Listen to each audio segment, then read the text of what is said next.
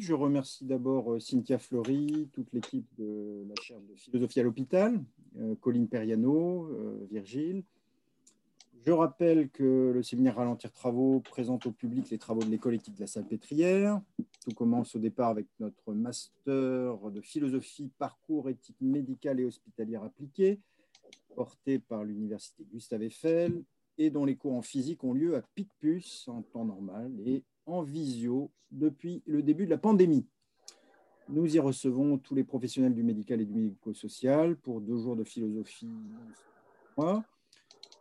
Alors, notre succès est tel que notre promo de novembre 2021 est déjà bouclée. il faudra maintenant revenir début mars 2022 pour postuler à notre master via le site web de Gustave Eiffel. Aujourd'hui, c'est la dernière séance euh, du séminaire pour l'année universitaire qui va se clore. Euh, j'ai invité Maëlys Dubasque euh, pour son livre Masque et tragédie du mal dans le soin, connaissance et savoir.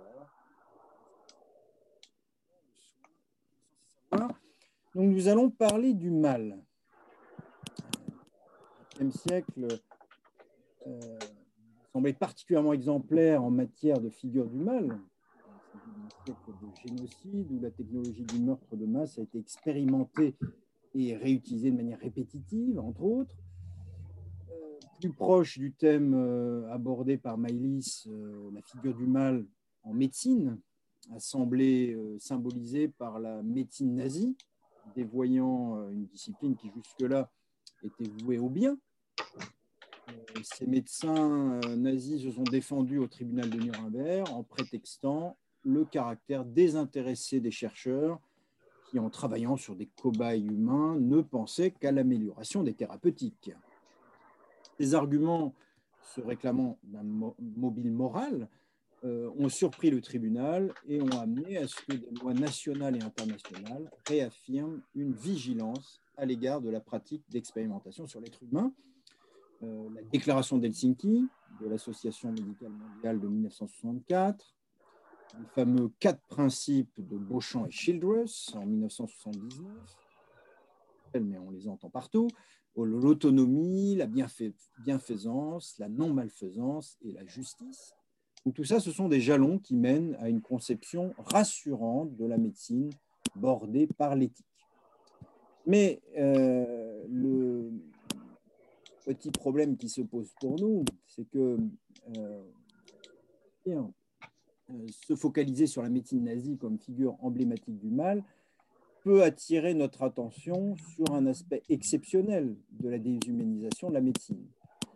Mais comme le faisait remarquer Anna Arendt, le risque majeur que nous courons en reconnaissant le totalitarisme comme la malédiction du siècle est d'en être obsédé au point de devenir aveugle aux nombreux moindres mots, et pas tellement moindres, dont l'enfer est pavé devenir aveugle aux nombreux moindres mots et pas tellement moindres, dont l'enfer est pavé. Anna Arendt.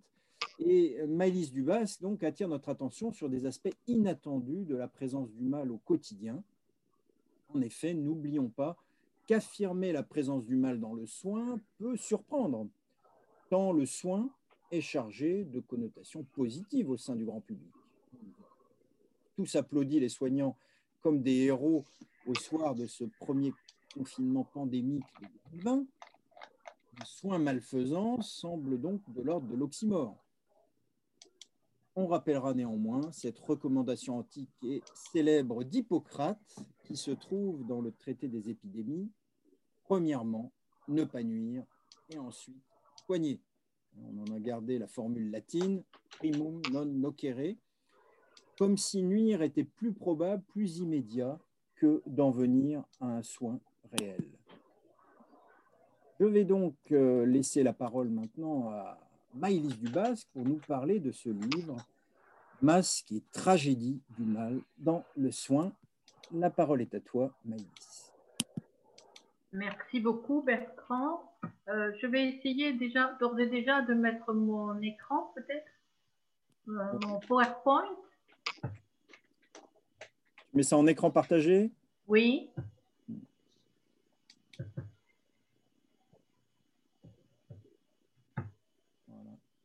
Est-ce que ça, se produit bien? Bon. Très bien. Donc, euh, merci infiniment, Bertrand. Je m'associe, euh, je te remercie de, m'avoir invité, de me donner l'opportunité de présenter cet ouvrage, euh, dont tu es un peu le papa quand même, parce que j'ai passé ma thèse sous ta direction et il est issu de ma thèse. Et ensuite, m'associer à tes remerciements pour Madame Cynthia Fleury, ainsi que l'équipe technique qui m'a beaucoup soutenu et aidé pour manipuler à peu près correctement, j'espère, euh, euh, ce PowerPoint. Euh, j'adresse également mes remerciements à mes collègues parce que ce travail est parti de leurs travaux exposés oralement et ensuite je me suis penchée sur leurs écrits. Mais c'est vrai que à l'écoute de leurs travaux, lorsque nous faisons nos fameuses journées où nous exposons nos thématiques, j'étais très frappée par euh, le, retour, la récurrence de certaines questions. Et c'est à partir de ce constat que j'ai débuté ma propre réflexion. Donc, euh, cet ouvrage est issu de ma thèse euh, de philosophie pratique, soutenue en 2019 et dont le titre est L'ange déchu, ontogenèse du mal dans le soi. Cette thèse évoquait mon constat étonné des paradoxes perçus face au ressenti des personnes soignées entre, est confronté à notre action qui se veut idéale et dont la réalisation dans les actions de soins et d'accompagnement semblait ne pas toujours atteindre son but. Donc, les travaux des étudiants du master, habités par des constats similaires, m'ont ainsi donné l'occasion de tenter d'identifier lieu et visage d'un mal potentiel. Je voudrais vous préciser d'emblée euh, que lorsque je dis les étudiants, je parle des étudiants qui, je ne dis pas professionnels de santé, parce que dans les étudiants, il y a aussi des gens qui ne sont pas du monde de la santé, forcément. Et ce sont les étudiants de ce master et de ce doctorat. Et lorsque je parle de soignants, je ne parle pas de professionnels de santé parce que pour moi, soignant inclut toutes les professions euh, qui sont mises en jeu, euh, qu'elles soient réellement des professions de santé, mais je, considère aussi qu'il y a d'autres métiers, en particulier dans les institutions de soins, qui sont des, métiers soignants, euh, de manière moins évidente, mais ils le sont quand même. Donc pourquoi un livre? Eh bien, euh, extraire euh, un livre de ce travail universitaire me, me permet de partager cette réflexion au-delà des limites de l'université et surtout, en revenant vers les acteurs de terrain, de me confronter de mettre ma pensée à l'épreuve d'une réalité plus diverse. Malgré tout, ce n'est pas la seule raison. Alors peut-être parce que je suis âgée, je, ressens fortement un devoir euh, de partage d'expérience avec la transmission de cette réflexion. Dans une ambiance qui me préoccupe, où l'action pratique est vraiment mise à l'épreuve d'un environnement fluctuant et parfois insaisissable. Il me semble que de réelles menaces pèsent sur la nature profonde du soin et donc sur la situation des soignés et des soignants. En tentant, il y a un bruit de fond, je ne sais pas, il y a quelqu'un qui a un souci avec un micro Vous entendez la même chose que moi? Un bruit, un bruit de fond? Oui, oui, il y a un bruit de fond. Donc, il faudrait que si Bertrand a la main, qu'il aille dans participants, éteindre les micros qui sont restés ouverts si c'est possible.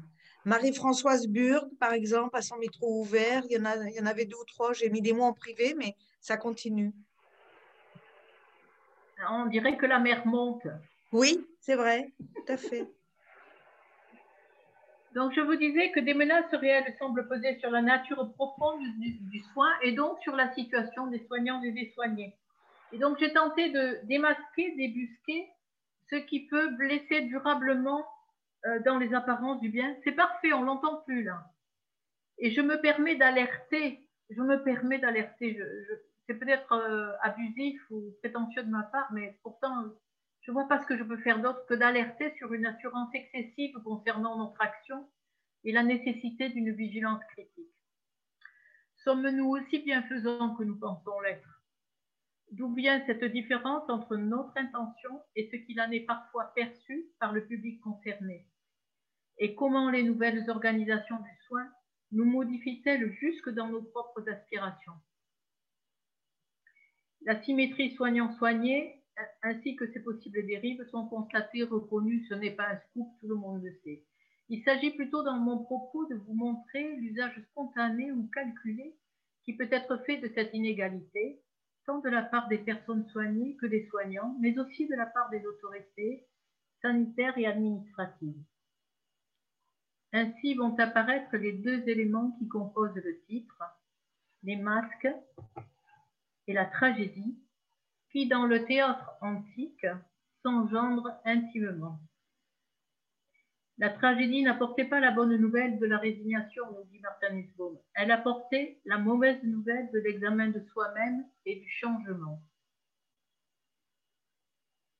Cette phrase est extraite de La fragilité du bien, l'ouvrage de Martin Nussbaum, qui nous montre à travers l'analyse de ces textes mythiques fondateurs de ces pièces de théâtre comment autonomie et vulnérabilité vont de pair soulignant la fragilité dramatique de la certitude du bien dans les conflits moraux.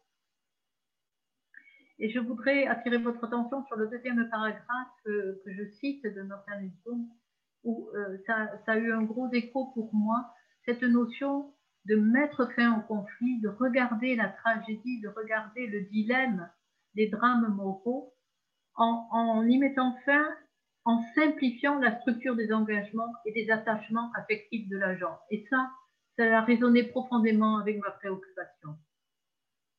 Martin Nussbaum, d'ailleurs, nous dit à quel point on devrait puiser dans ces différents textes qu'elle analyse avec une minutie extraordinaire euh, euh, une réflexion absolument féconde pour notre façon de vivre aujourd'hui. Et donc, dans la tragédie d'Antigone et de Créon, dit-elle, réside dans l'usage qu'ils font l'un et l'autre de leur autonomie décisionnelle, oubliant ce que le cœur souligne. Et le cœur, vous le verrez sur une diapo, moi je me demande à quel point ce n'est pas le Comité consultatif national d'éthique qui, dans les dilemmes et les tragédies, sert euh, à, à amener les notions que le cœur, dans la tragédie antique, pouvait rappeler, amener et utilisé en termes de consolation parfois. Donc le cœur souligne la nécessité du sentiment dans le devoir ou encore dans le respect d'un idéal, la nécessité du sentiment. Les travaux des étudiants ont interrogé l'authenticité du bien dans l'acte et la relation de soi, sous forme de questionnements qui se répétaient. Comment être sûr de faire le bien? Comment penser le bien? Vouloir le bien et finalement entendre que l'on a fait mal. Ou encore, quelle est la place du moindre mal? Penser le bien de l'autre à sa place, est-ce possible au nom du savoir? Le concept de cécité empathique transitoire développé par Bénédicte Lombard, docteur dans notre école, est tout à fait significatif à ce propos. Donc, vous le voyez, la couverture du livre que vous avez sur la droite de la diapo a l'ambition de vous parler de ces limites imperceptibles où la démesure peut s'inviter, ainsi que l'ambiguïté. Passons au contenu de l'ouvrage. La polysémie du bien s'est éclatée dans un tourbillon perturbant la variabilité de la notion même. Chaque philosophe y va de sa conception, en affirmant fortement l'essentialité du concept. Le bien, le beau, le bon, la vertu, la sagesse, la sagacité, les valeurs. Mais à vouloir le définir, à vouloir le définir, je me suis retrouvée comme Ménon ou Charmide devant Socrate, bien incapable de l'identifier en dehors des événements ou des actions qui le manifestent. Pourtant, il me semble bien, nous en sommes sûrs, le bien dans le soin, c'est sa nature quotidienne. Personne ne sera décoré pour avoir bien soigné. C'est ce qui est attendu de lui, mais sera sanctionné dans le cas contraire. Nous reconnaissons donc spontanément, assez aisément, le bien dans les situations de soins. Pourtant, des voix se mettent se, lève pour le mettre en doute.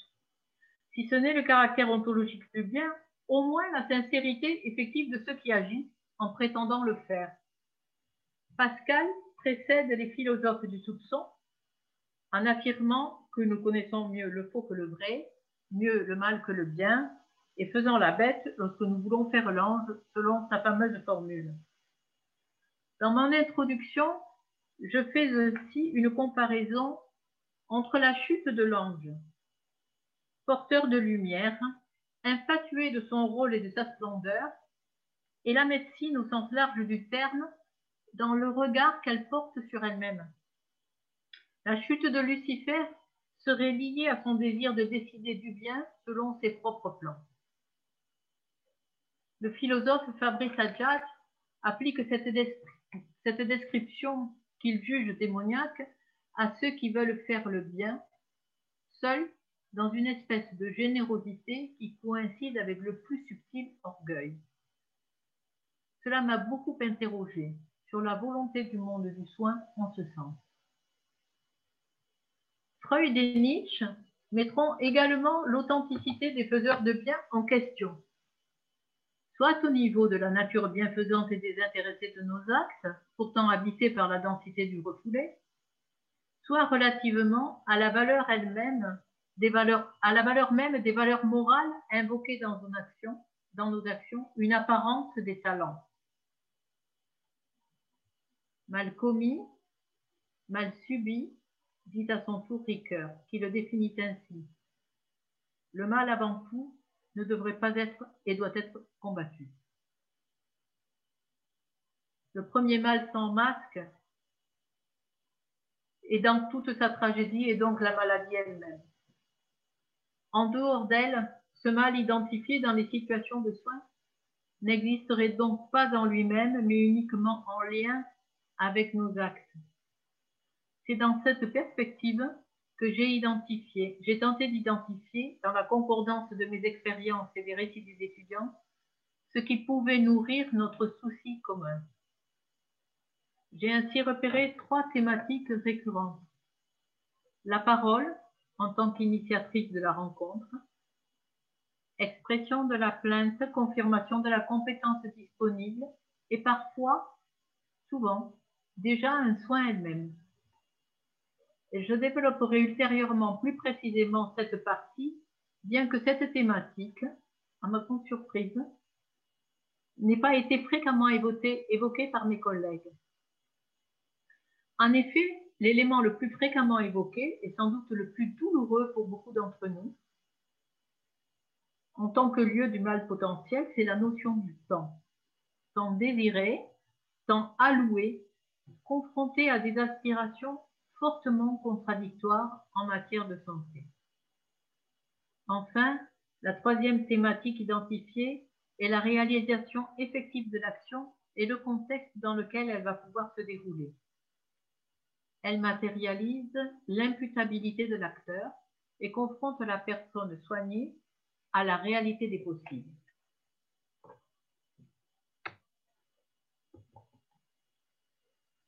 Parlons du temps. Torsion de la nécessité, c'est un temps qui passe pour le gestionnaire, un temps qui presse pour l'acteur de soins, un temps à tuer pour la personne malade. Nous sommes ici à nouveau confrontés à une polysémie qui traduit évidemment les possibilités d'incompréhension, d'intolérance, de malentendu. Suivant l'origine du regard porté sur lui, ce temps semble ne pas avoir les mêmes dimensions, pourtant nécessaires à une action qui a été collectivement convenue. Et c'est à cet endroit que je suis progressivement sortie de ma question de départ. En effet, initialement, mon propos était de découvrir la faille qui existait entre soignants et soignés, source de souffrance, et de traiter, et traiter du temps a fait surgir quelque chose qui pour moi était inattendu. C'était l'unité de ce couple soudé dans son rapport au temps. Devant le temps, en effet, ils valsent ensemble, ballottés dans un navire qui peut brutalement changer de cap. Ces variations sont suscitées par la nature, par la science ou encore par la gestion et les décisions sociopolitiques. Nous le vivons actuellement tout à fait cruellement dans le cadre de, cette pandémie. cet environnement définit à sa guise le temps sur lequel le couple soigné-soignant ne peut finalement pas grand-chose. Je me suis donc attachée à développer la notion du temps contraint, avec cette notion de l'oppression, de la compression, de la limitation de ce, du mouvement qui voudrait être fait, euh, de, cette action qui vient de l'extérieur et qui euh, empêche. Donc ce temps contraint que je, dont je dis qu'il est la partie ténébreuse du temps du soin. Forte de l'affirmation d'Heidegger, le temps c'est l'être, c'est l'être qu'il concrétise dans le nouveau terme de temporalité pour renforcer l'inséparabilité conceptuelle de l'être temps, j'ai tenté de comprendre ce que ce temps contraint peut avoir comme conséquence existentielle. Une d'entre elles est déjà annoncée par le philosophe, en dehors de toute référence au soin, c'est la tentation quotidienne d'être accaparé par le monde. Comment dès lors ne pas penser à tous ces professionnels, s'activant sans cesse, prisonniers d'un temps sacralisé par des références, eux-mêmes prisonniers d'injonctions économiques. Ah, excusez-moi. Cette notion de temps contraint est donc une dimension moderne de l'acte de soin. Rançon de la solidarité collective, peut-être, en quelque sorte un mal planifié. En effet, au lieu d'être rythme, le temps du soin devient cadence, au dire des acteurs eux-mêmes. Cela ne se produit pas sans blesser leur humanité. Il est imprévisible, aléatoire, variable et sa contrainte réduite, ainsi que le notait Simone Veil, la philosophe, dans son cahier d'ouvrière des usines Renault, toute aptitude à penser. C'est également à cet endroit qu'il m'a semblé percevoir l'origine du chaos qui, peut s'installer à un moment ou à un autre dans la relation du malade et du professionnel. Leur temps réciproquement unis se distorde. Le temps contraint dont dispose le soignant vient ébranler frontalement le fragile édifice du temps de l'attente pour le patient. De surcroît, l'anticipation constante d'une aggravation éventuelle souligne également la négation du présent de la personne soignée toujours projeté, plus ou moins consciemment, par le monde du soin dans un en avant qui la menace ou l'isole. À ce propos, je voudrais vous dire à quel point j'ai dû travailler sur mon langage dans l'accompagnement des personnes en fin de vie. J'avais un mot redoutable pour ces personnes. Vous allez encore au jardin? Vous mangez encore? Vous lisez encore vous allez faire les courses encore Ce encore était monstrueux à leur égard. Et j'ai eu quelques difficultés à le maîtriser et à le canaliser.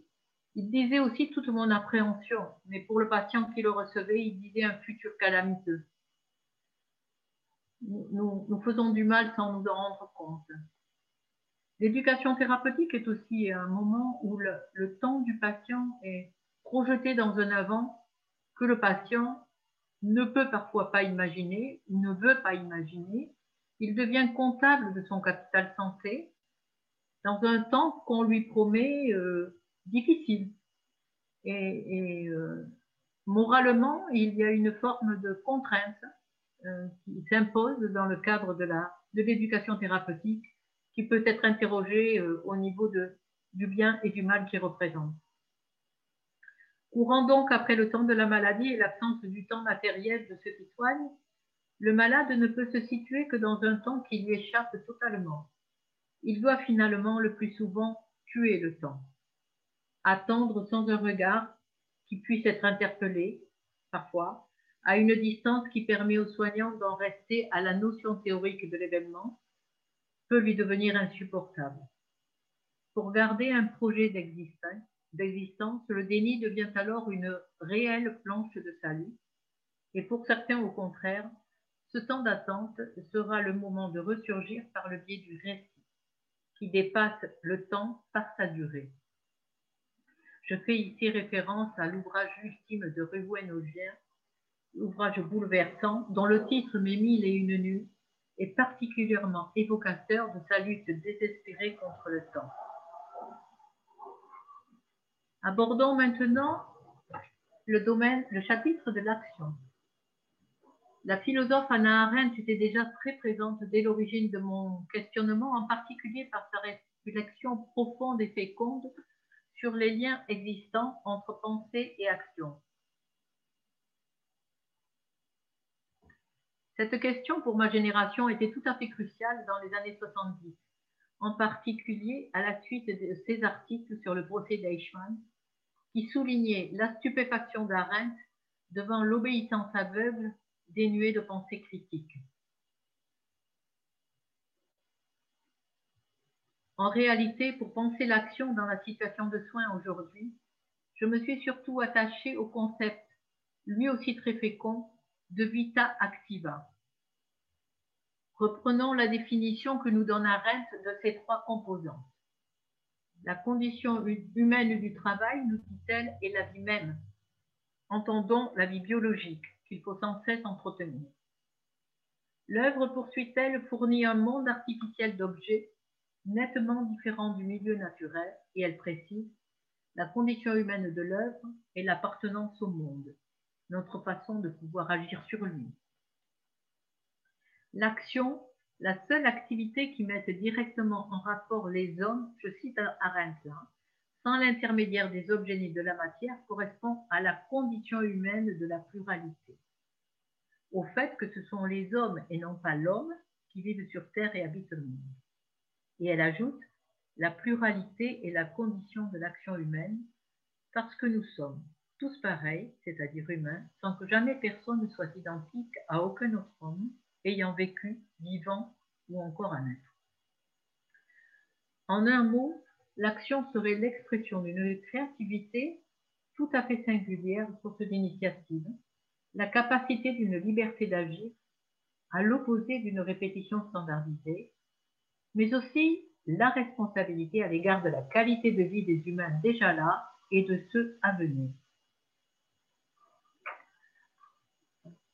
Face à cette proposition de la philosophe, on peut supposer que l'action de soin est naturellement un travail d'entretien du corps qui nous a recommencé, qui nécessite une œuvre constante d'adaptation et de progression des outils utilisés pour ce faire.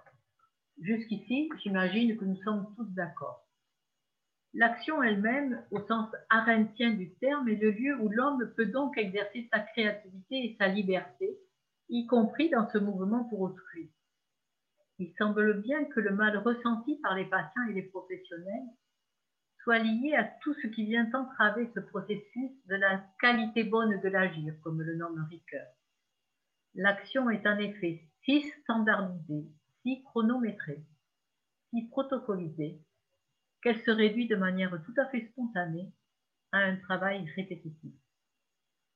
Tout est organisé pour qu'il en soit ainsi dans une logique sécuritaire, instrumentale et administrative.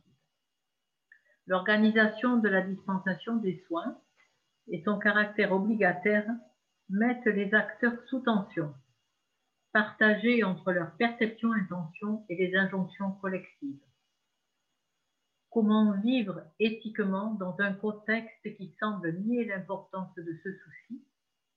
L'action perd alors son caractère fondamental. La difficulté de faire coïncider l'intention et l'action est une des premières entraves à ce qui pourrait être une action au sens arendtien du terme, et non pas simplement un travail ou une œuvre. En réalité, ceci n'est pas nouveau. C'est lié à la spécificité de l'action soignante, condamnée à une forme de futur contingent, comme le décrit Davidson en reprenant Aristote, c'est-à-dire un futur peu programmable, parce que toujours lié à la survenue d'événements imprévus.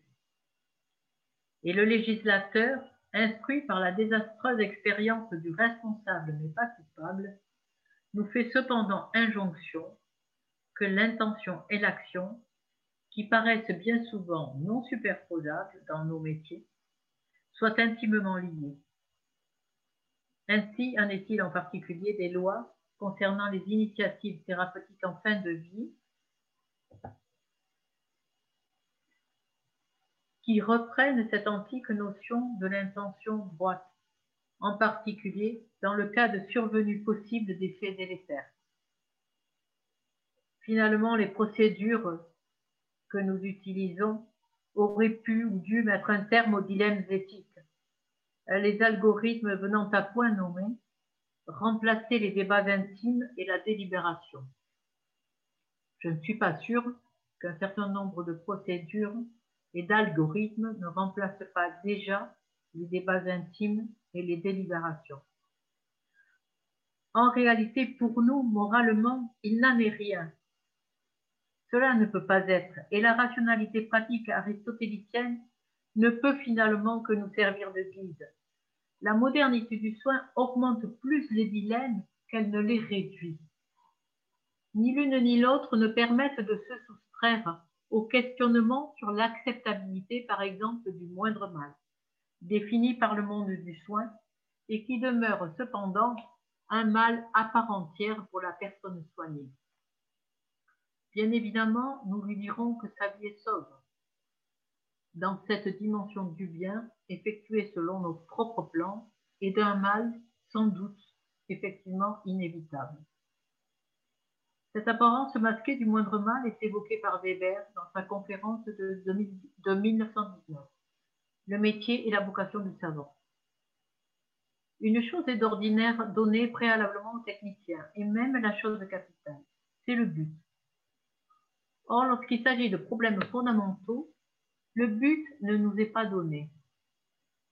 Dans le soin, effectivement, dans cette variabilité du but selon que l'on soit soignant ou soigné, réside sans doute le mal commis, souvent involontairement, et le mal subi, sous les apparences d'un bien, relativement aux objectifs, aux moyens sollicités et aux conséquences. La rationalité pratique ne peut pas davantage empêcher la question qui précède les expériences de pensée des philosophes nord-américaines Philippa Foot et Elisabeth Anscombe. Pourquoi le dilemme?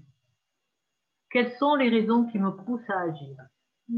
Prenant la posture du sceptique, Foot interroge Que se passe-t-il si être un bon humain ne m'intéresse pas?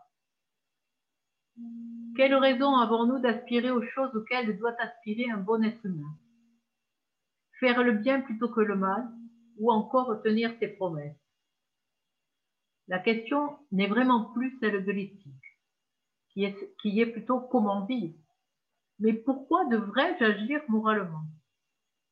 La même interrogation peut être tout à fait posée par le soin, même si ça nous étonne. Y a-t-il une notion de bien et de mal implicite qui m'incite à effectuer telle ou telle action et de telle ou telle manière?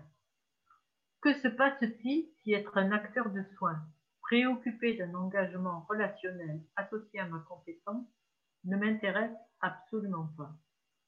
Et nous sommes sans doute nombreux à avoir côtoyé des praticiens de grand renom, très efficaces et très savants, tout à fait indifférents à créer une relation ou à avoir une considération dans le regard qu'ils portent sur les patients qu'ils accompagnent en dépit de tout cela et qu'ils accompagnent techniquement et scientifiquement parfaitement bien.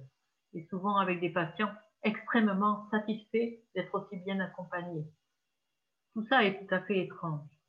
L'ambiguïté, me semble-t-il, réside dans le passage d'un jeu isolé qui peut effectivement remettre en question la nécessité morale de ses propres actions et un jeu plus tel qu'il se constitue dans la réponse soignante, ou comme le suggère Lévinas, le bien et ma responsabilité me saisissent, s'imposent à moi. Lévinas dit une phrase curieuse. Curieuse parce qu'elle nous renvoie en miroir à une autre phrase.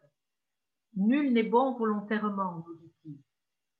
Ça nous renvoie à la phrase que Platon cite de Socrate dans le Gorgias, Nul ne fait le mal n'est méchant volontairement.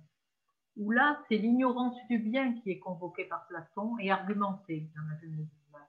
Pour Lévinas, il ne s'agit pas du tout d'acquérir une connaissance pour diriger mon action. La rencontre éthique précède mon action et me saisit. C'est pour ça que lorsque je dénie la réalité de mon imputabilité morale, que je ne souhaite pas finalement m'occuper de cette dimension-là du soin, eh bien un espace s'ouvre pour que la technique ou tout autre domaine devienne le gestionnaire de mes intentions dans la reddition complète de ma pensée. Le risque de cette faillite intime se traduit alors par l'assujettissement à une temporalité, à des procédures singulièrement inappropriées. Pour le patient, c'est sans doute là une source de mal qu'il pressent. Mais c'est encore plus vrai lorsque l'assujettissement du professionnel devient servitude. Celle-ci, que l'on pourrait considérer comme un zèle prosélyte, tend à confirmer la légitimité d'injonctions paradoxales, voire iniques, leur sacrifiant toute critique morale. Ricoeur a déjà évoqué ces choses-là, ces compromissions. Ricoeur, dans la préface du rapport annuel d'Amnesty International France en 1996, soulignait le rôle des compromissions, le rôle de ces compromissions infimes mais continues de certains médecins avec une pratique normale dans l'apparition de pratiques indignes de leur serment. Euh, ça, nous renvoie à ce que disait Bertrand tout à l'heure sur la médecine nazie. Celle-ci, ces compromissions, transforment le professionnel en agent de fonctionnement dont les idéaux se modifient en conséquence, au risque de le rendre, lui et la personne qui dépend de lui, totalement superflu en tant que personne. Anna Arendt soulignait ça dans les écrits qu'elle a fait sur le procès d'Eichmann. Elle disait, c'était un, c'est un homme qui disait, j'ai fait, j'ai obéi, j'ai fait mon travail, j'ai obéi. Et elle disait, c'était vraiment un homme consciencieux dans son obéissance. La seule difficulté, c'est que quand les idéaux étaient tu ne tueras pas, il obéissait. Mais quand les idéaux étaient tu dois tuer, il obéissait aussi, sans état d'âme. Et donc, elle, cette fameuse banalité du mal qui lui a attiré tant d'hostilité, c'est de ça dont elle parlait. C'est il, faut penser pour percevoir le mal, il faut penser. Nous arrivons à la parole. En réalité, les deux autres thématiques, le temps et l'action adressée, souvent interrogées dans les travaux, m'ont étonnée parce qu'elles prenaient un petit peu la place de cette parole que je rencontrais moins. Pourtant, pour moi, la dimension de la parole paraît tout à fait fondamentale et fondatrice. Arendt précise, sans l'accompagnement du langage, l'action ne perdrait pas seulement son caractère révélatoire, elle perdrait aussi son sujet, pour ainsi dire. Il n'y aurait pas d'hommes, mais des robots exécutant des actes qui, humainement parlant, resteraient incompréhensibles. En fait, dans cette différence que je fais entre le langage et la parole, je suis influencée par ma lecture euh, euh de deux Saussure, ce linguiste genevois, et qui a euh, travailler précisément sur ce que signifiait la parole et le langage. Euh, il classe la parole dans un, langage instinctif et très émotionnel, oui, dans, un langage, dans une forme instinctive, d'expression instinctive et très émotionnelle, et le langage, par contre, comme un élément de communication beaucoup plus sûr d'une certaine manière, beaucoup plus euh, euh beaucoup plus polissé, mais aussi euh, pouvant s'extraire de l'émotionnel pour euh, transmettre des messages euh, plus universels. Et donc, en fait, j'espérais qu'il prendrait la partie de la parole, mais non. Et il a pris surtout la partie du langage parce que il avait ce caractère beaucoup plus reconnaissable dans la communication. C'est tout à fait vrai d'ailleurs, parce que lorsque je parle du langage des médecins ou des, soignants, on parle d'un langage qui effectivement sert aussi de reconnaissance professionnelle. On se reconnaît à la, façon dont on parle dans le monde du soin.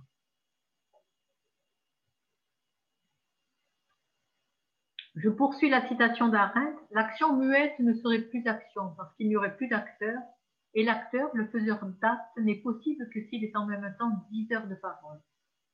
Il n'y a pas d'activité humaine qui est autant que l'action besoin de la parole une situation particulière illustrait parfaitement pour moi l'action qui a besoin de la parole. Je suis appelée en, en qualité de médecin de la douleur pour décrypter les cris d'un patient de 70 ans. Je rentre dans la chambre où se déroule sa toilette effectuée à deux, dans un contexte de formation, je suppose. Ce monsieur, gémissant, était briqué, nettoyé de fond en comble, sans qu'un mot ne lui soit adressé. Ses larmes, ses cris, ses gestes de protection n'ont jamais interrompu la conversation entre les deux professionnels. Complètement interloqué et, assez démuni, je finis par poser la question. Évaluez-vous parfois la douleur pendant les soins? Et la réponse claqua, me laissant méduser. Pensez-vous que l'on peut parler vraiment avec ça? Voilà exactement pourquoi je voulais aborder avec vous la manière dont nous parlons avec les patients, dont ils nous parlent aussi, et enfin la manière dont les tutelles nous parlent du soin, mettant en relief une vulnérabilité supplémentaire. La parole est initiatrice de la rencontre expression de la plainte et confirmation de la compétence disponible, la parole est aussi déjà parfois un soin elle-même. La parole nous constitue, se tient où nous nous tenons, nous éprouvons où nous nous éprouvons. Le ressenti du monde se dit par la parole, la phrase, le langage, le poème et sa musique, la mimique, le cri, et parfois le sanglot. Pour Heidegger, c'est bien la parole qui rend l'homme capable d'être le vivant qu'il est en tant qu'homme. L'homme est homme, dit-il, en tant qu'il est celui qui parle. Il souligne cependant, et fort à propos, qu'il ne s'agit pas là d'une possession assurée. Nous verrons combien cette affirmation se vérifie dans le cadre de l'expression venant des personnes soignées. J'ai nommé les mots premier voile du mal. Ils sont analysés dans ce livre selon deux perspectives, vous le voyez sur cette diapo, pour mettre précisément en lumière les attentes et les dérives qu'ils expriment quasiment en miroir. La parole des soignants. Force est de constater qu'entre le professionnel qui se décrit rationnellement et moralement bien traitant et le patient qui se décrit maltraité parce que sa douleur perdure, parce qu'on ne lui a pas parlé, parce qu'il attend trop aux urgences, ou encore on constate les séquelles d'un soin, il y a effectivement un malentendu. L'intention des soignants pourtant est indéniable, celle de soulager, de protéger et de guérir. Dès lors, on peut se poser comment cette perception mutuelle de ce qui fait la réalité du soin peut être aussi brouillée. Je décris dans l'ouvrage une mésaventure singulière qui m'est arrivée concernant l'accompagnement d'une personne en fin de vie, où, me semble-t-il, nous avions fait au mieux face à des symptômes complexes et en respectant le désir de la personne malade de finir sa vie chez lui. Pourtant, quelques jours plus tard, j'ai accidentellement entendu son épouse faire une narration de cette période totalement inverse. Impossible pour moi d'éviter une douloureuse interrogation intime sur ce qui pouvait générer une telle divergence de perception, pardon, ni sur la réalité du vécu de cette personne décédée. Je ne pus que constater le fossé existant entre elle et, ses proches éprouvés par la maladie et mon langage, moi qui disais savoir et qui ai parlé de l'extérieur, certainement à travers des explications incompréhensibles. Il y a donc une parole nue à l'image du patient qu'il aimait et un langage habillé, voire déguisé, apanage de la blouse blanche. Sans doute faut-il aller jusqu'à parler d'une vérité de la parole adressée dans sa nudité, au prix d'efforts parfois conséquents, et d'une vérité dissimulée dans un langage complexe. Le bavardage sera-t-il alors une forme de parole qui permet de s'épargner mutuellement? Cette conviction pourrait nous laisser croire que le langage qui précède, suit ou accompagne l'action de soin ne peut être une parole de réelle rencontre. Bien sûr, le, bavardage peut être vécu comme une ouverture nécessaire à la légèreté pour traverser plus sereinement l'épreuve de la maladie. Bavarder permet de rester en lien du bout des lèvres, du bout du cœur et de l'esprit, détournant un moment de la gravité de la situation et permettant de croire encore au bonheur. Pour les professionnels, cependant, cette légèreté n'est pas sans risque, puisqu'elle peut s'accompagner d'un désintérêt pour l'épreuve traversée par la personne soignée, en faisant l'économie d'un temps nécessaire à une relation profondément accompagnée. Technique et bavardage peuvent paraître alors suffisants, mais le mal est-il en germe dans ces comportements qui sont supposés anodins et qui font pourtant le lit des roueries du langage qui nous sont si familières Les métaphores font partie de ces roueries et sont le plus souvent guerrières. Il faut se battre, on va gagner, euh, les cellules tueuses, l'immunité qui résiste, toute une série de propos qui emportent dans des images très battantes euh, et les soignants et les personnes qui soignent, tout au moins c'est l'espoir que tout le monde a. Cruwen dans son dernier récit, celui de sa maladie fatale, privilégie, lui, la métaphore socioprofessionnelle. C'est pas inintéressant. Il compare la vie du malade à l'acquisition d'un métier dont il faudra décrypter le vocabulaire spécifique et les comportements adaptés. À défaut, dit-il, vous risquez à tout instant de susciter agacement et mépris.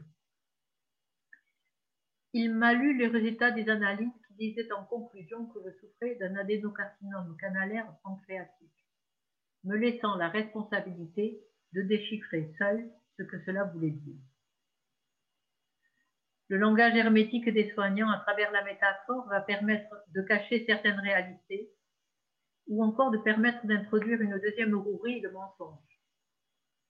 À ce titre pourrait être évoqué l'entretien compassionnel de l'illusion, censé épargner la sensibilité du patient, parfois à l'initiative du thérapeute, souvent à la demande des proches, inquiets de la réaction du patient, ou encore obtenir son adhésion au process, envisagé, au process thérapeutique envisagé, évitant ainsi pour soi-même trop de proximité avec des émotions dérangeantes. Bref, dire pour ne pas dire. C'est la spécialité des rhétoriques de l'abandon. Promesse fausse d'une nouvelle rencontre, promesse illusoire. On ne va pas vous donner de rendez-vous tout de suite. Hein. Vous allez vous reposer et nous verrons plus tard pour un nouveau rendez-vous qui n'aura jamais lieu. Austin, dans sa posture analytique, est assez complaisant avec ce type de procédé. La promesse, dit-il, ici n'est même pas nulle ou non avenue, bien que donnée de mauvaise foi. Tout en plus, pourrait-on trouver une raison de dire qu'elle implique ou introduit un mensonge ou une affirmation manquée?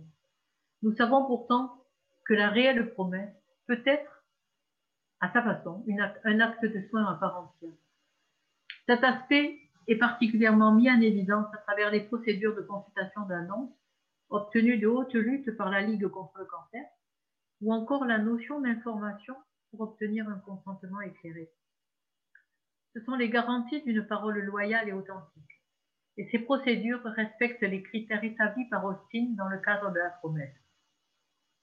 Celui-ci dit, pour avoir promis, il faut que j'ai été entendu de quelqu'un, peut-être celui à qui je promets, et que celui-ci ait compris ce que je lui promettais.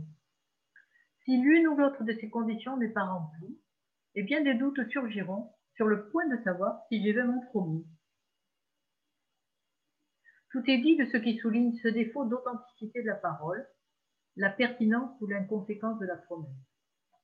Sauf que pour moi, avant même la parole, avoir envie, envie enfiler une blouse de professionnel de santé, blouse blanche ou d'autres couleurs, peu importe, c'est déjà une promesse.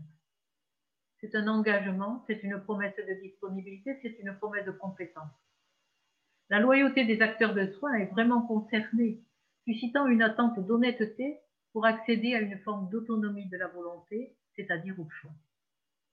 Néanmoins pragmatique, Austin affirme qu'il est moral d'envisager l'échec d'une promesse. Sans doute est-il réaliste. Hein.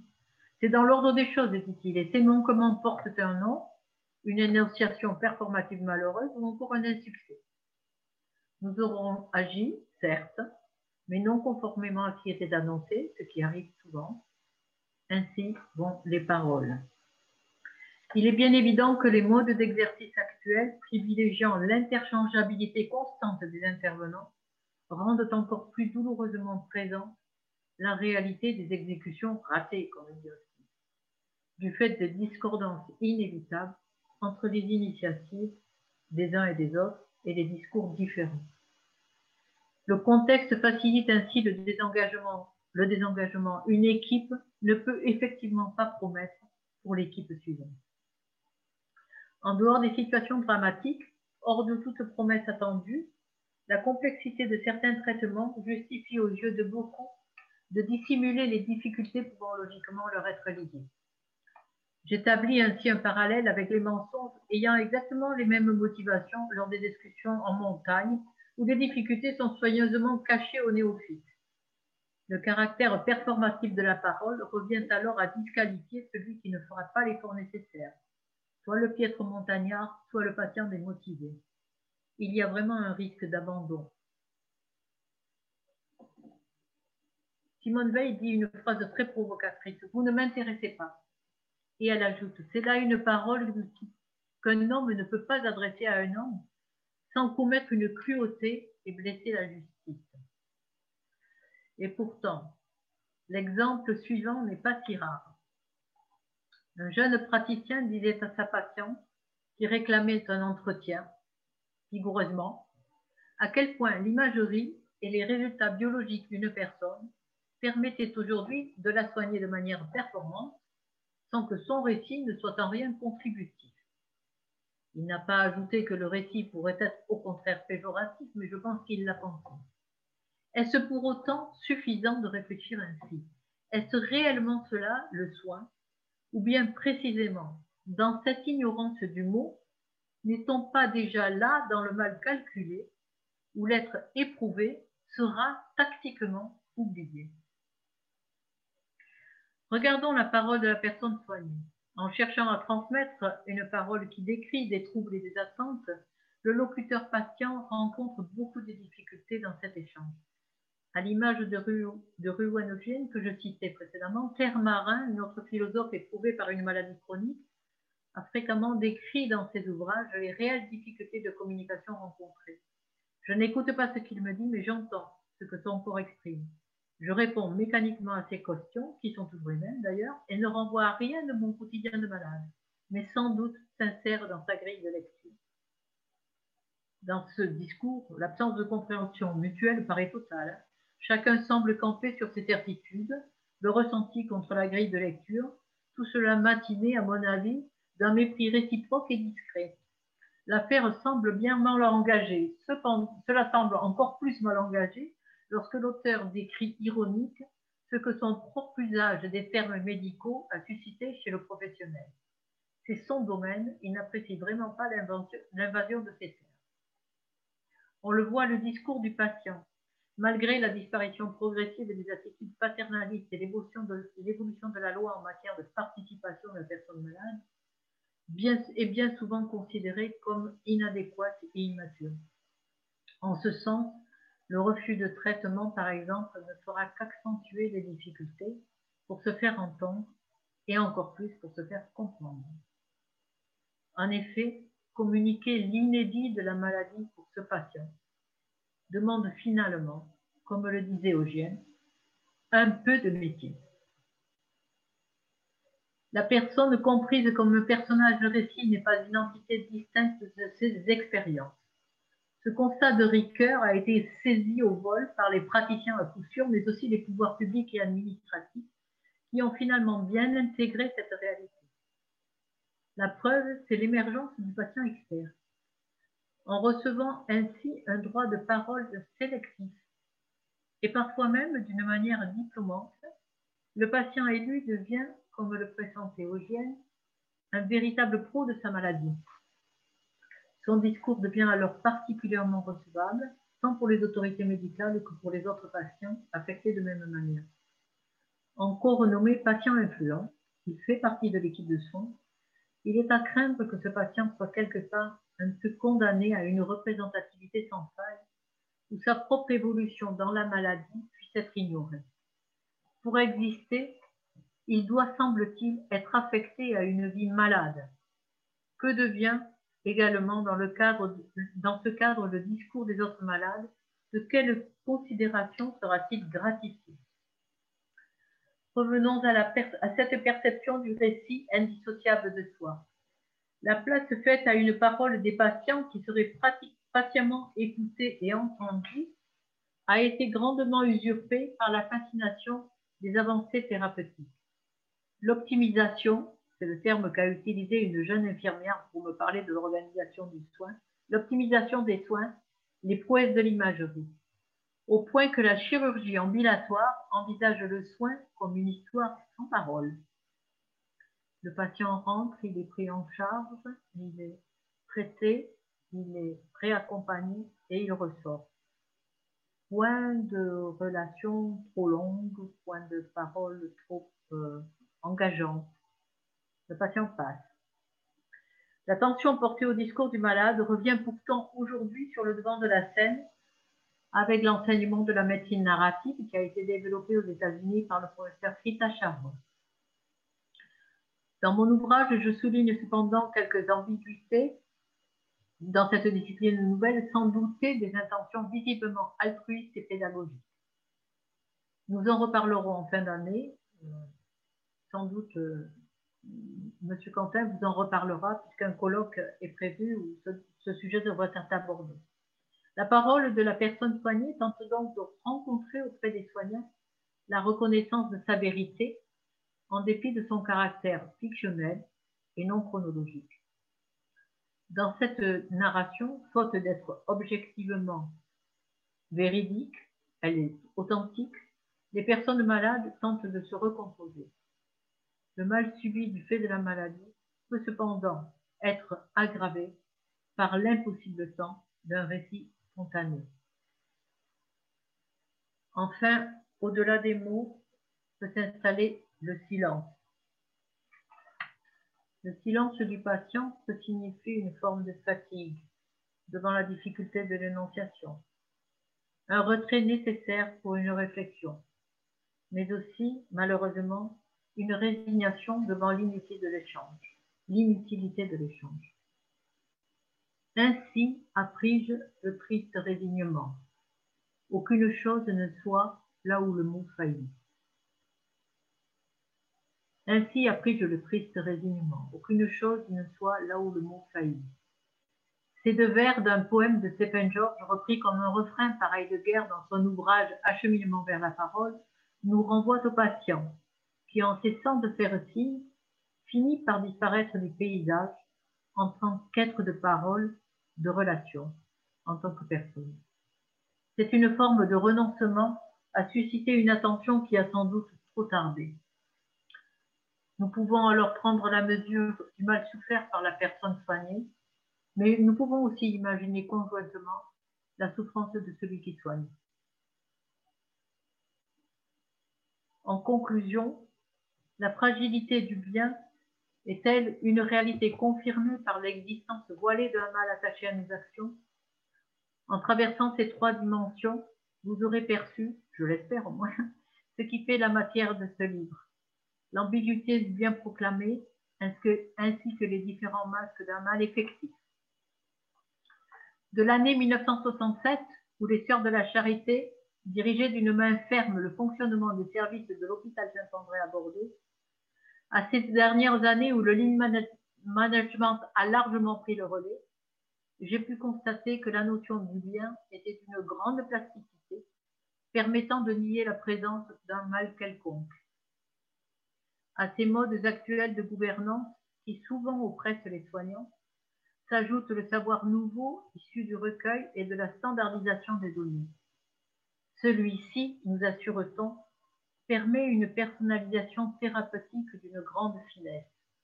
Pour ma part, je redoute surtout que le sujet malade soit réduit à une moyenne standard dont on pourrait prédire sûrement le destin médical. Je crains de plus que ce savoir ne supplante par ignorance ou par démobilisation ou par euh, paresse y compris au niveau moral, la composante relationnelle nécessaire aux soins. Le bien et le mal sont ainsi tragiquement écrasés jusqu'à ne plus les distinguer.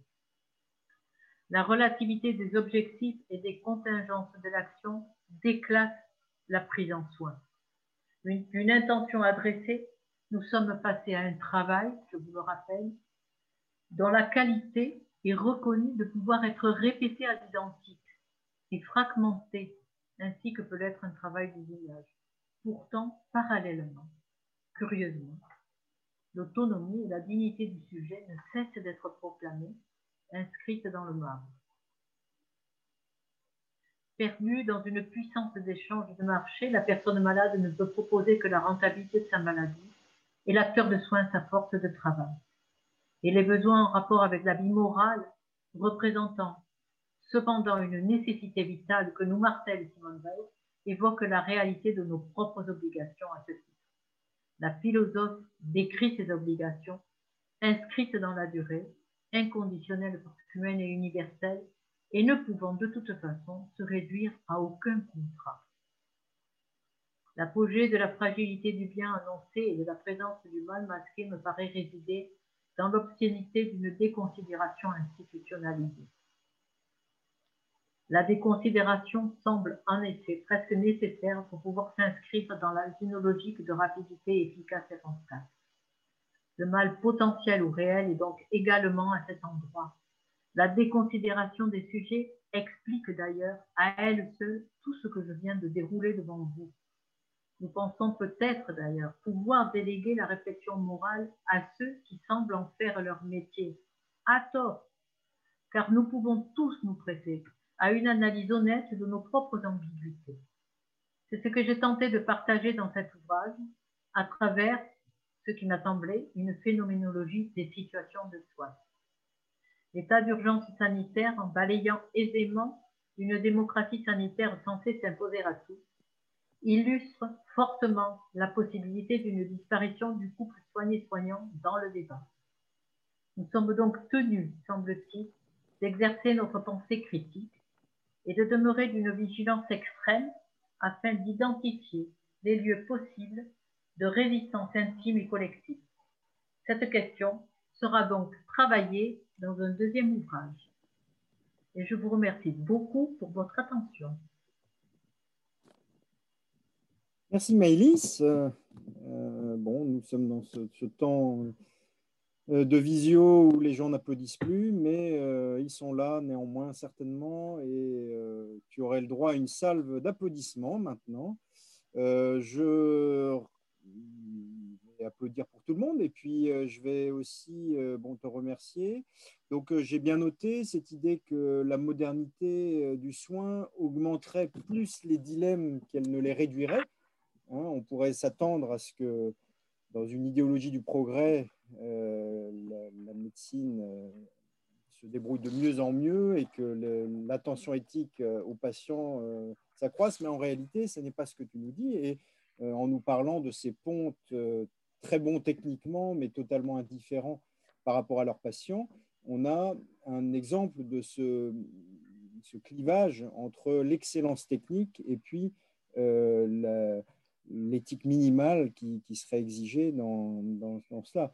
autre exemple que tu n'as pas cité, mais quand on a parlé de l'affaire Vincent Lambert, l'affaire Vincent Lambert n'aurait pas existé à une époque où la technique ne permettait pas de maintenir en réanimation des individus qui ont eu un, très grave accident. Donc c'est là où on voit que euh, les améliorations techniques de la médecine, qui sont continues, constantes et, chaque année euh, euh, progressent, eh bien, ne, ne signifie pas pour autant qu'on on sera mieux rendu par rapport à cette question du bien dans le soin.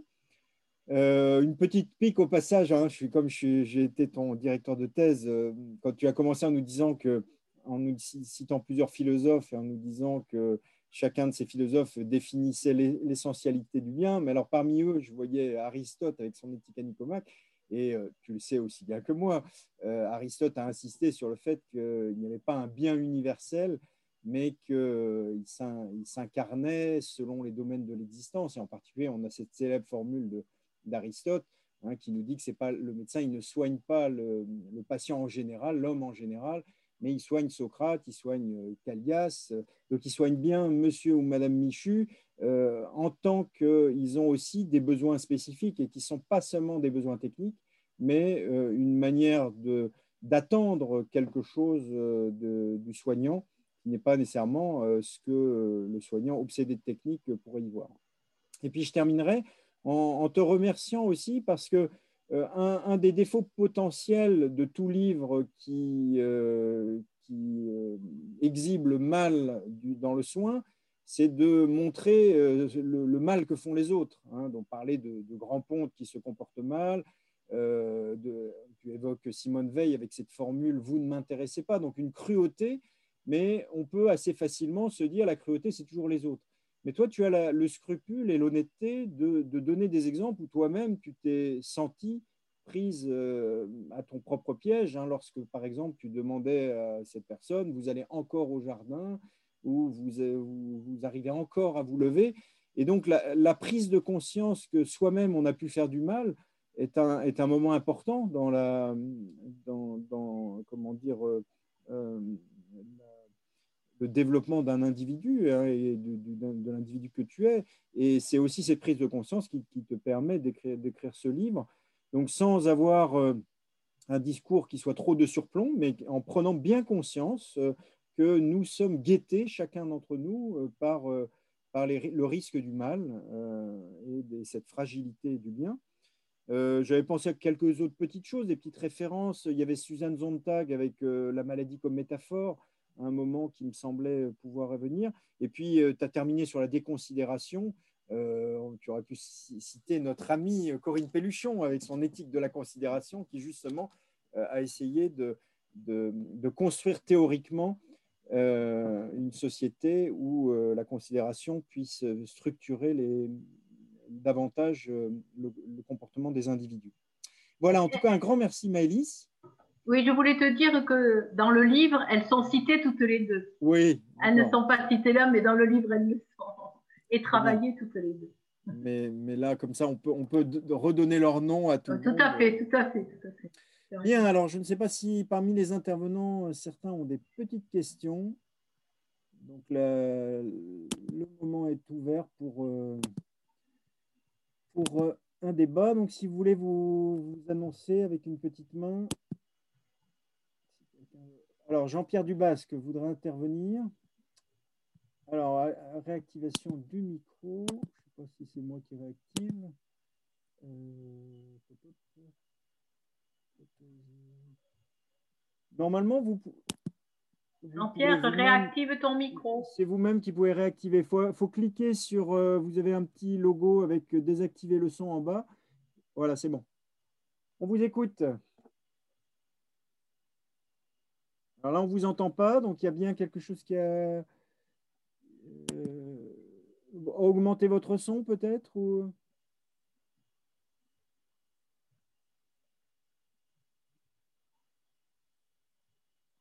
Bon.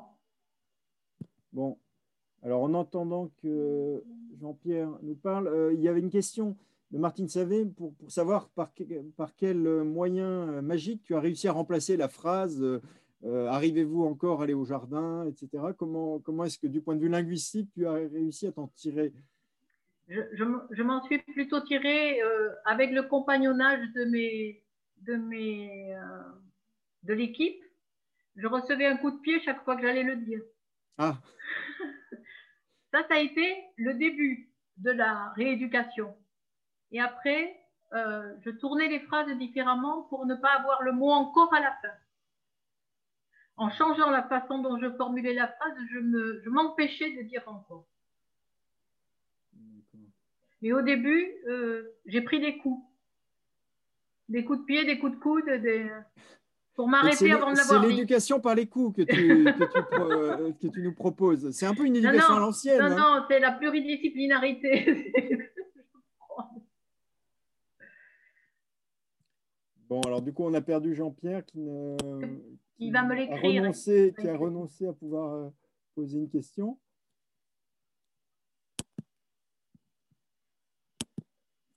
Aurais-je plombé l'ambiance?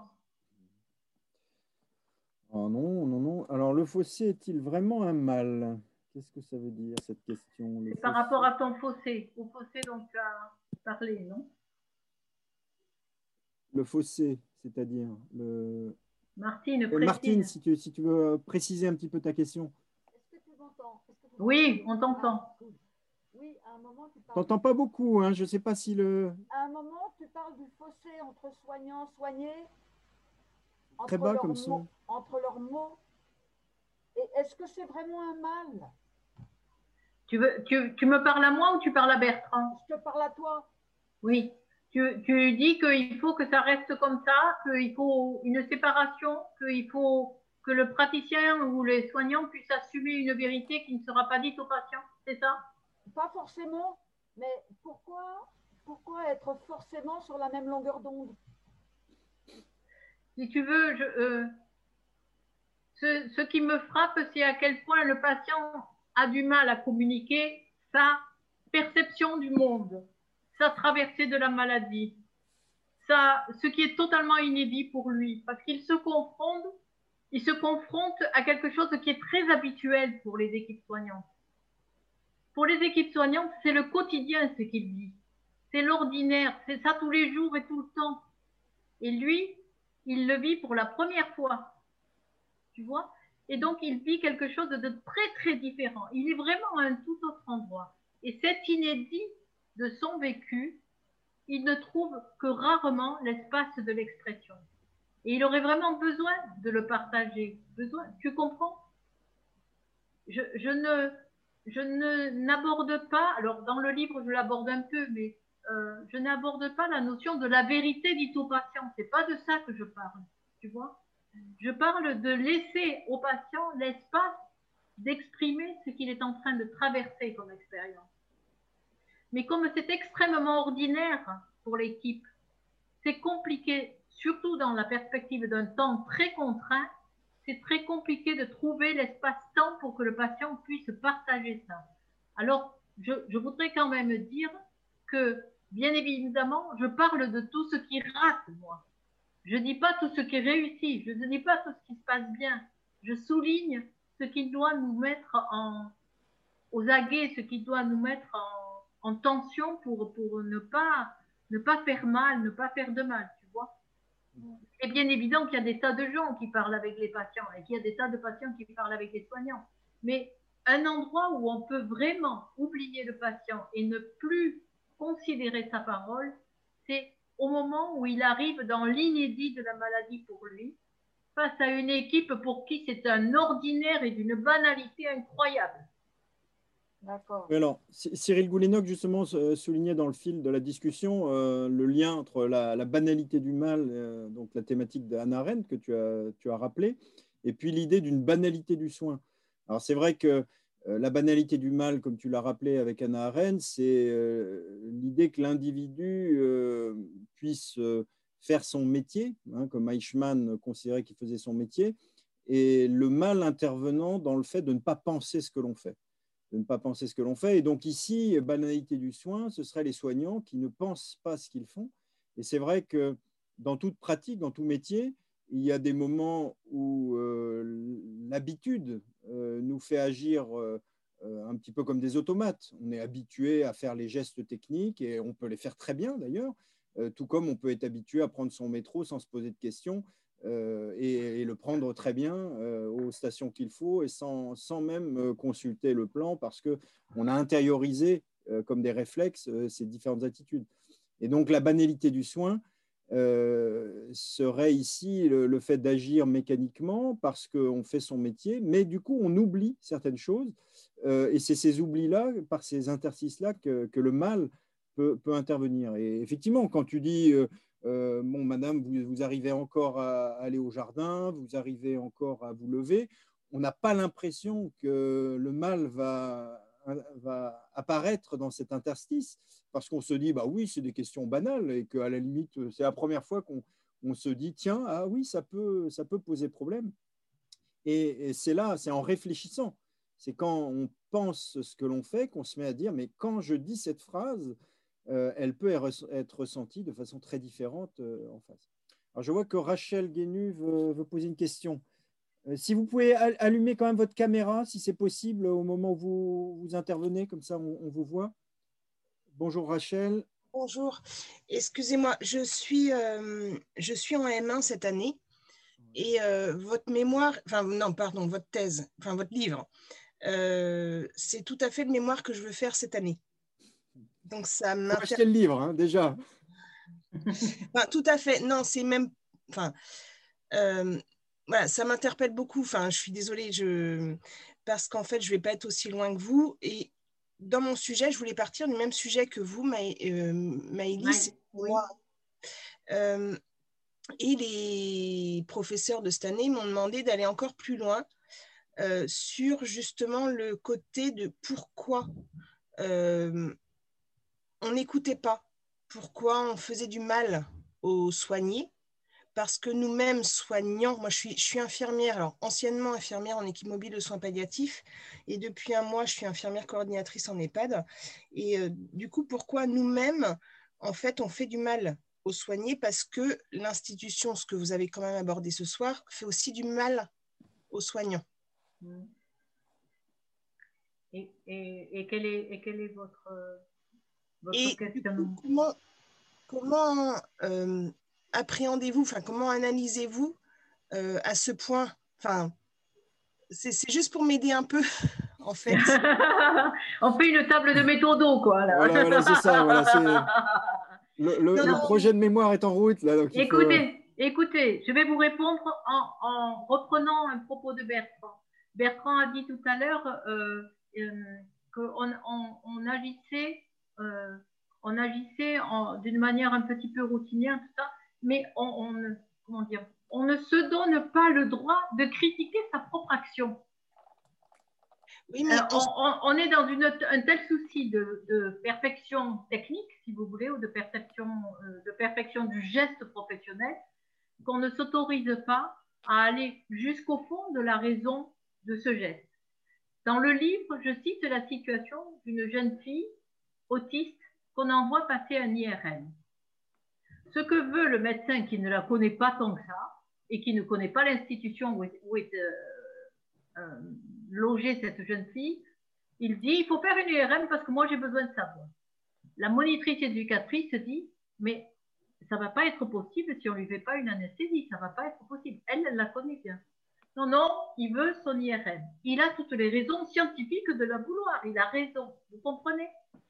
Et en fait, ça se passe horriblement mal pour la gamine. On commence à la contenir avec deux personnes, avec trois personnes, avec quatre personnes. On appelle les vigiles jusqu'à ce, que la monitrice éducatrice se dise stop.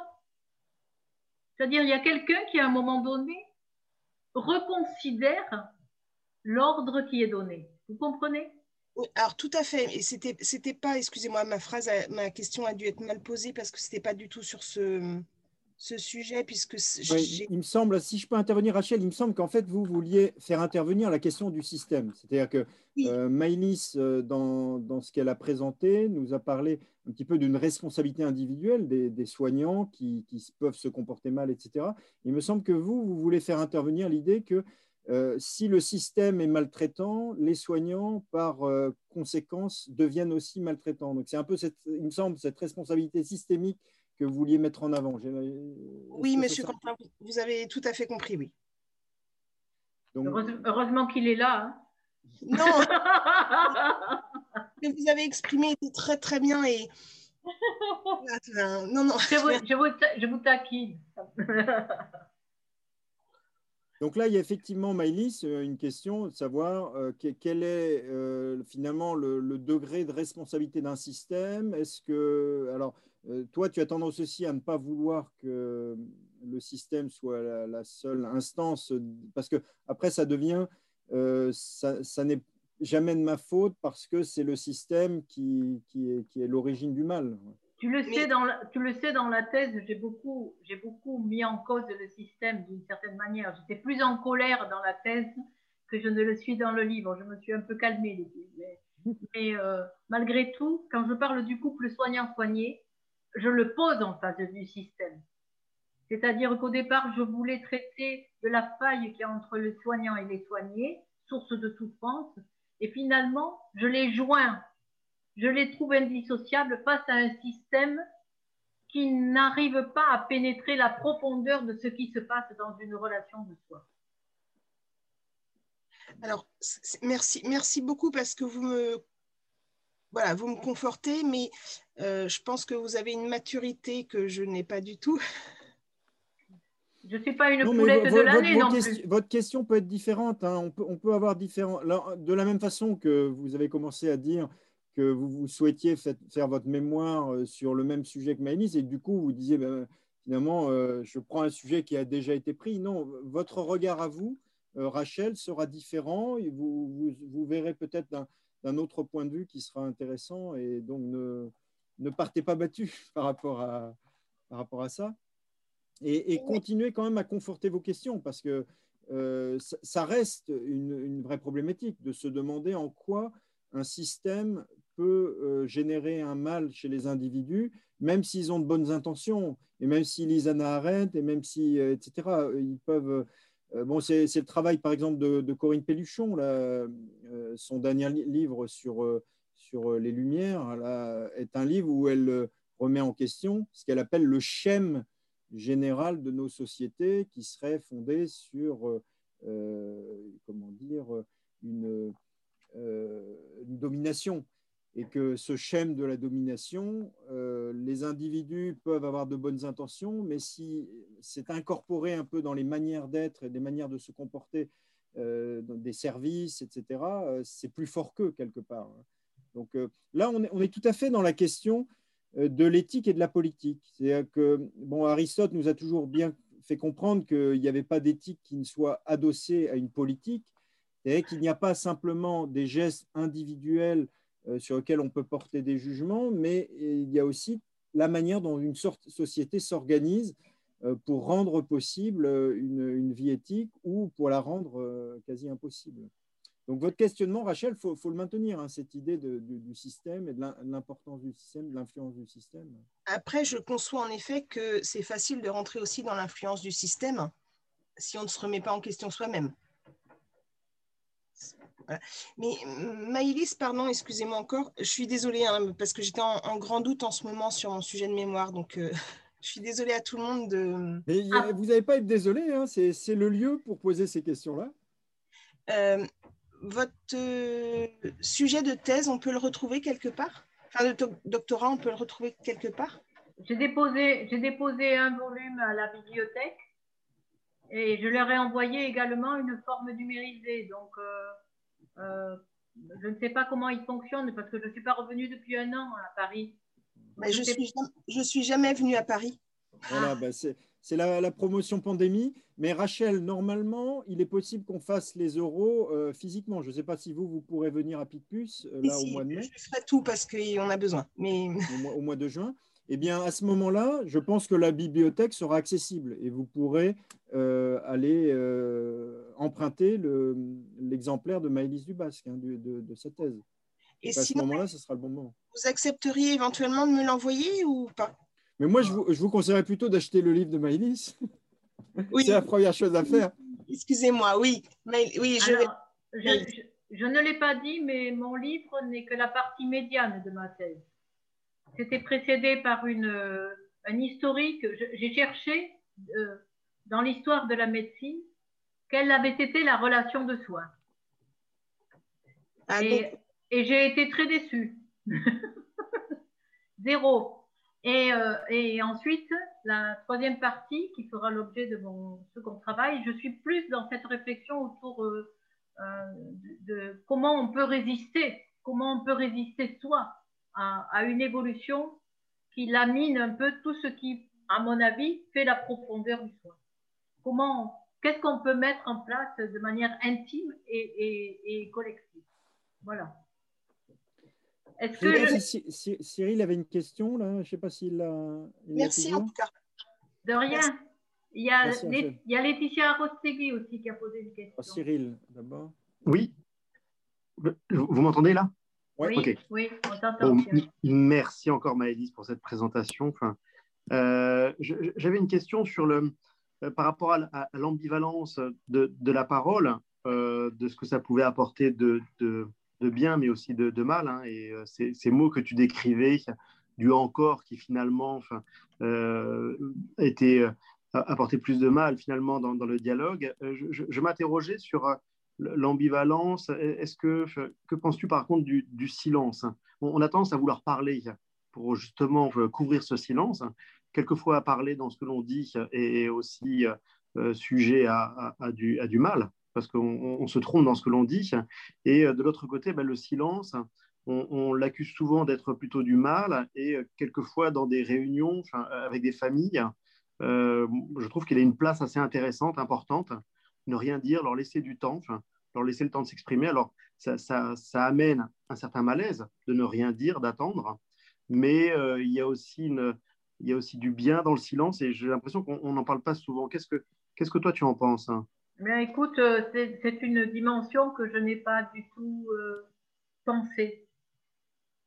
Je, je l'ai pensé de l'autre côté, c'est-à-dire pourquoi le médecin ne fait pas silence pour que le patient ait le temps de dire?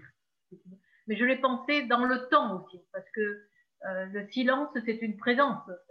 Si tu fais silence et que tu te barres, ça, ne sert à rien, quoi. Hein, voilà. Donc j'ai pensé plus euh, à ce temps d'écoute qu'on a du mal à accorder. Mais tu as raison. Mais tu as raison. Il doit être euh, suffisamment euh, vide de, nos propres, de notre propre invasion de parole pour que le patient puisse. et surtout, si on se met à user un langage où le patient se sent en défaut, se sent, ne peut pas être au même endroit que nous, et, et, et finalement s'auto-censure ou, ou limite sa parole parce que nous avons utilisé un langage euh, trop différent de son univers. Et je, n'ai pas du tout travaillé ça, Cyril, du tout. Mais tu m'ouvres des horizons nouveaux. Ça sera le troisième tome, ça. Alors, il y avait justement une question de Laetitia euh, Rotseki. À à Rostegui. Prononce-le à, la basque, s'il te plaît. D'accord. Euh, qui demandait si après avoir écrit ce livre et après avoir euh, euh, méditer avec les philosophes depuis déjà un certain nombre d'années avec nous, est-ce que tu exercerais ton métier différemment si tu recommençais la boucle en étant à nouveau médecin? Est-ce que tu aurais changé euh, concrètement en tant que je, Je pense que euh, j'aurais, je, pense que j'aurais été moins, moins légère entre guillemets pendant les premières années. Je pense que j'aurais été plus dans la profondeur je, regrette de ne pas avoir été plus dans la profondeur dans les premières années, d'avoir euh, mis du temps à comprendre, mis du temps à comprendre, mais j'étais dans, euh, comment dire, comme beaucoup de, surtout ma génération où on avait du mal à être médecin en tant que femme. Donc je suis arrivée au bout du parcours avec une certaine sensation de victoire. et, et, et ça, ça m'a pollué la tête pendant quelques années ça ne m'a pas rendu très disponible. Parce que qu'est-ce que légèreté Tu dis, tu dis ben, légèreté? J'étais dans le savourer la science. Comment te dire Le savourer la science. J'étais pas dans la profondeur de la relation. J'étais dans la saveur de la connaissance. Comme on voit beaucoup de praticiens, tu les vois saliver quand il y a un, un, problème terrible. Tu comprends? Ils sont excités à l'idée de devoir euh, trouver la solution du, d'une énigme très complexe sur le plan scientifique. Ah, les, jeunes médecins sont, sont dans, une. Ils ingurgitent tellement d'informations euh, techniques qu'il y a un moment où il y, a, une sorte de jeu à effectivement trouver, trouver des. Il y a aussi un côté un petit peu. Euh, bah, quand, quand, quand, on voit des, des séries comme euh, le docteur, comment s'appelle-t-il là, le, House. Euh, euh, le Dr House, voilà. Le Dr House, euh, ça nous présente un petit peu la médecine sous l'angle des énigmes qui sont très, très intelligentes, très subtiles. Il y a des, vraiment, il y a, des, labyrinthes intellectuels. Et donc, ces labyrinthes intellectuels sont très peut-être jouissifs pour les, jeunes, les jeunes médecins. C'est ce qu'ils cherchent. Et c'est peut-être ce dont tu parles. Et qu'ensuite, on, se rend compte ça m'a caché, ça m'a caché la souffrance hmm. un temps. Euh, il, a fallu que la mort me touche par, le biais de la mort de ma mère. Et là, j'ai approché les soins palliatifs et tout d'un coup, je me suis dit, mais c'est ça le soin. Je, me trompe, tu vois. Mais longtemps, la, saveur de la science m'a caché la profondeur de la relation. Oui, c'est faire de la, médecine une science et pas, et pas un art, au sens où l'art euh, médical, c'est justement ne pas être bloqué dans, dans, euh, dans, la théorie, dans la théoria, mais bien euh, être capable d'appréhender l'être humain qui est en face de nous. Et donc, pour répondre à Laetitia Rostegui, eh bien, j'aurais changé ça. Tu mets Laetitia, et si oui, qu'aurais-tu concrètement changé? Ça. J'aurais essayé d'être plus sage par rapport à la, à la connaissance et d'être plus en profondeur par rapport à la relation.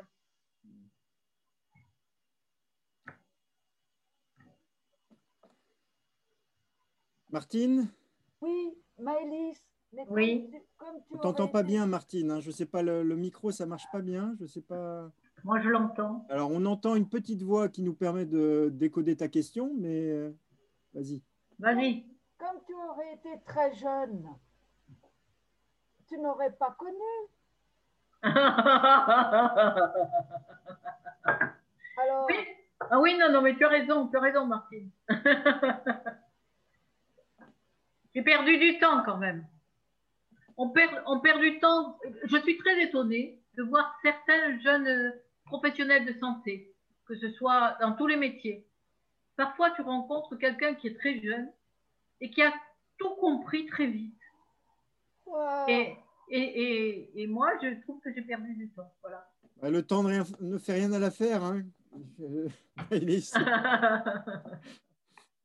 Mais bon, visiblement, tu t'es tu, tu, changé quand même. Parce que le, le de ceux qui ne changent pas. J'essaye de rattraper le coup. Merci à toi de m'avoir permis de, rattraper aussi quelque chose en me permettant de passer une thèse, Bertrand.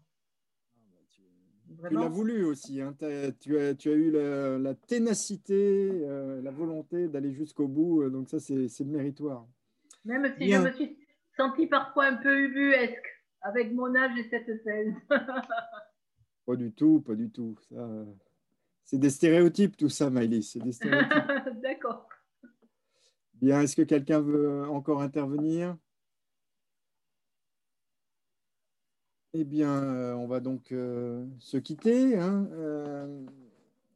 Euh, Véronique, vous voulez dire Non, je voulais juste dire bravo à Maëlys, hein, parce que j'ai vu il y a très fort longtemps que l'âge ne fait rien à l'affaire et qu'elle portait ça en elle depuis des années et des années. Et tu as eu tort de ne parler que ce qui fait du mal il y a des choses très belles dans ton livre et dans ta thèse aussi. Mais, mais aussi, tu en parles, toi, des choses très belles. On peut être deux, hein, Malice Bien, donc euh, nous allons nous quitter. Euh, donc, euh, pour cette année universitaire, le séminaire Ralentir Travaux s'arrête. Euh, pour ceux qui sont du master et des, fidèles du master, on va encore se retrouver. Euh, la semaine prochaine, on a une conférence mercredi matin avec alors Jean-Philippe Pierron, puisqu'il y a eu un changement de programme.